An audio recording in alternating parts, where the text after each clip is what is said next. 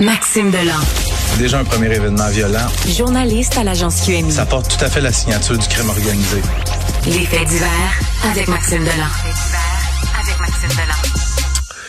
Ah oui, c'est euh, finalement les enveloppes, euh, Maxime. je, je, veux retour sur ce dont je t'ai parlé hier, la police de Laval qui disait avoir reçu plusieurs signalements de résidents qui disaient avoir trouvé sur leur terrain une enveloppe suspecte renfermant de la poudre blanche accompagnée d'un message menaçant, une demande de rançon. L'anthrax.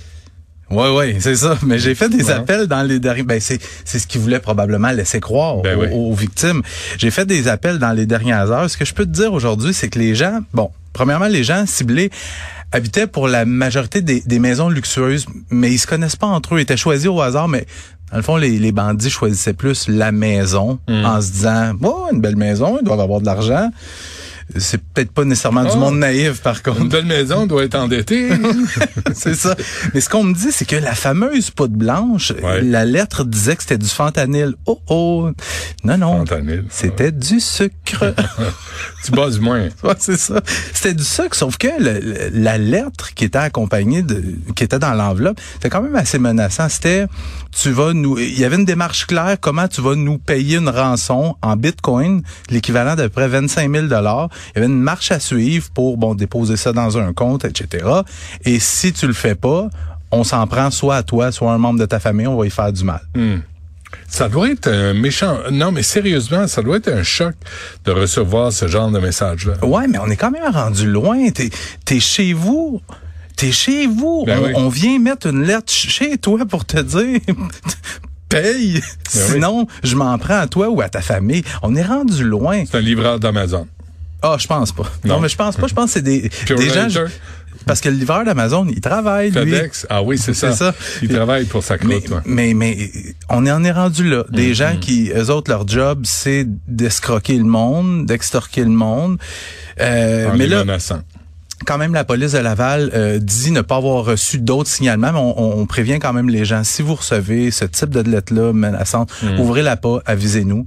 Puis euh, toujours pas d'arrestation d'effectuer, mais Le sucre, c'est pas bon pour la santé. Hein? c'est, c'est... Parle pour toi. Euh, oui, je le sais.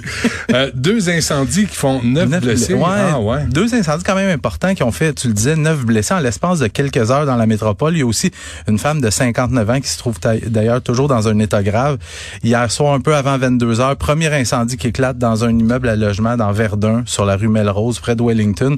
Incendie possiblement d'origine accidentelle, lors duquel huit personnes ont inhalé beaucoup de fumée. Il y en a trois de ces huit personnes-là qui sont transportées à l'hôpital. On craint pas pour leur vie.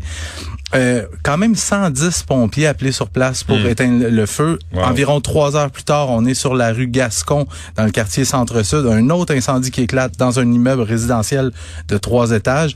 Une femme de 59 ans qui a été retrouvée à l'intérieur, elle avait aussi respiré beaucoup, beaucoup de fumée. On l'a transportée à l'hôpital dans un état critique. Par contre, dans les dernières minutes, j'ai parlé au SPVM pour me disait que son état s'était amélioré. Elle se trouve désormais dans un état stable. Mais tu sais, c'est la période de l'année là où les systèmes de chauffage, on repart les systèmes de chauffa- chauffage, on se fait des feux. Changez vos piles d'avertisseurs de fumée. C'est un conseil tout simple, mais Ouais. qui peut sauver des vies. Je fais pas de frites à la maison.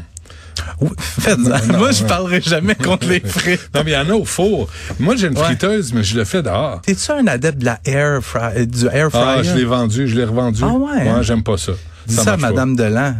Ah oui, elle ne elle- vit que pour l'air. Je te jure. C'est vrai. Si à un moment donné, je dis, tu me, c'est, moi ou c'est le air fryer, Ça va être je vais chercher une place où rester. Je la comprends un peu. Mais un coup de patin aussi à la gauche. ouais. Non, mais j'ai essayé le air fryer, puis euh, ça, ça cuit pas de façon uniforme. On a, on a même fait des croissants dans le air fryer. Puis non? Correct, mais pas plus. OK.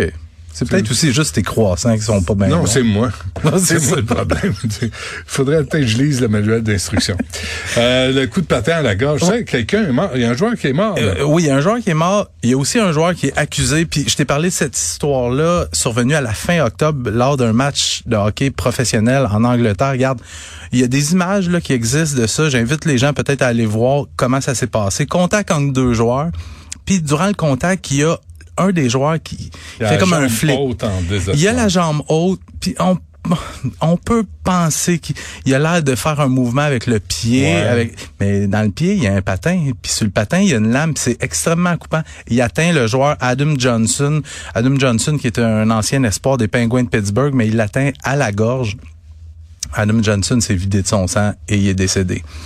Puis on n'était pas d'accord tous les deux. Toi, tu, t'avais l'air de dire que c'était intentionnel. Moi, je disais, je peux pas croire que ça Ouais. que ça peut être intentionnel. Mais il y a la police de South Yorkshire qui a annoncé elle qui avait procédé à l'arrestation. Puis euh, en Angleterre, on mentionne pas le nom des gens qui sont euh, euh, qui sont arrêtés. Tout porte à croire que c'est le joueur, là, on s'entend. Ouais, pas l'arbitre. Euh, exactement. Puis il est accusé d'homicide involontaire. Homicide Ah oui? involontaire, ouais, c'est c'est t'as tué quelqu'un, tu voulais pas le tuer, mais tu l'as tué. Ouais.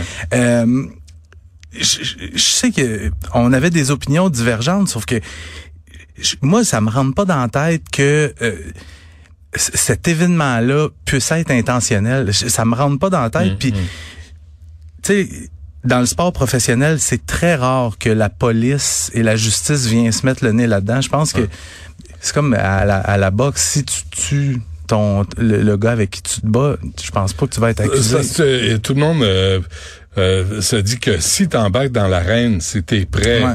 à faire face aux dangers du sport, puis sur une patinoire Le hockey, c'est un, c'est un sport super rapide. Mais là, moi, j'ai bien hâte de voir devant la justice Ouais. comment l'avocat euh, de la couronne va réussir à prouver hors de tout doute raisonnable qu'il y avait une intention criminelle là-dedans. Tu sais, euh, j'ai essayé d'en- de retourner euh, en arrière pour voir y a-tu, ça s'est-tu déjà fait? Puis les deux seuls cas récents, là, je te dirais, dans les 20 dernières années à peu près, qui sont produits, les deux sont produits au Canada dans la Ligue nationale de hockey.